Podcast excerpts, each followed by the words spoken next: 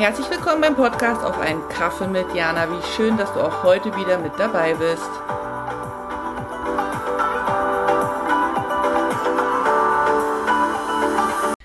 Hallo Jana hier und willkommen zum Adventskalender zum Buchstaben L wie Lieder, Lichter und Lametta. Früher war mehr Lametta, oder? Ist so ein Spruch, der mir noch im im Ohr ist, äh, wurde damals schon gesagt, als ich noch bei meinen Eltern Weihnachten gefeiert habe und jetzt ist es auch so. Früher war mehr Lametta, obwohl wir hier daheim keine ähm, echten Tannenbäume haben, sondern einen ja, un unechten Tannenbaum, weil es hier einfach keine richtigen, also echten Tannenbäume gibt.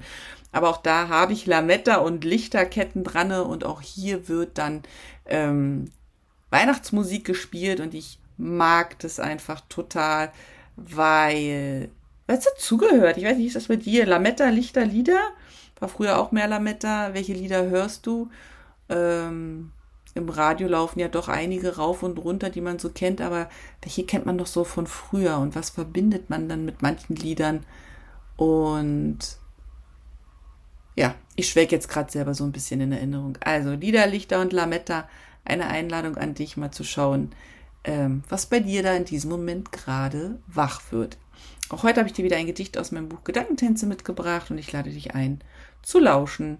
Es heißt Weisheit to Go Teil 2. Niemand kann jemandem Gefühle machen.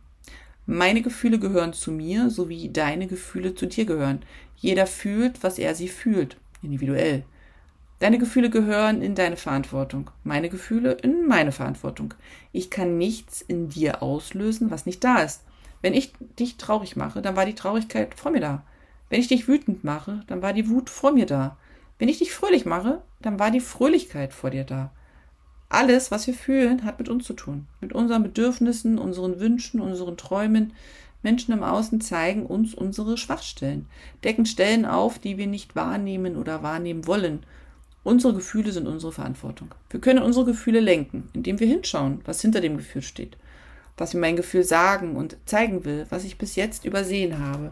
Indem wir alle Gefühle voll ausleben, können wir wachsen und unser Leben bunt gestalten. Ich schicke dir sonnige Grüße aus Suzhou. Vielen Dank fürs Dabeisein und auch vielen Dank dafür, dass du den Podcast teilst, kommentierst und abonnierst.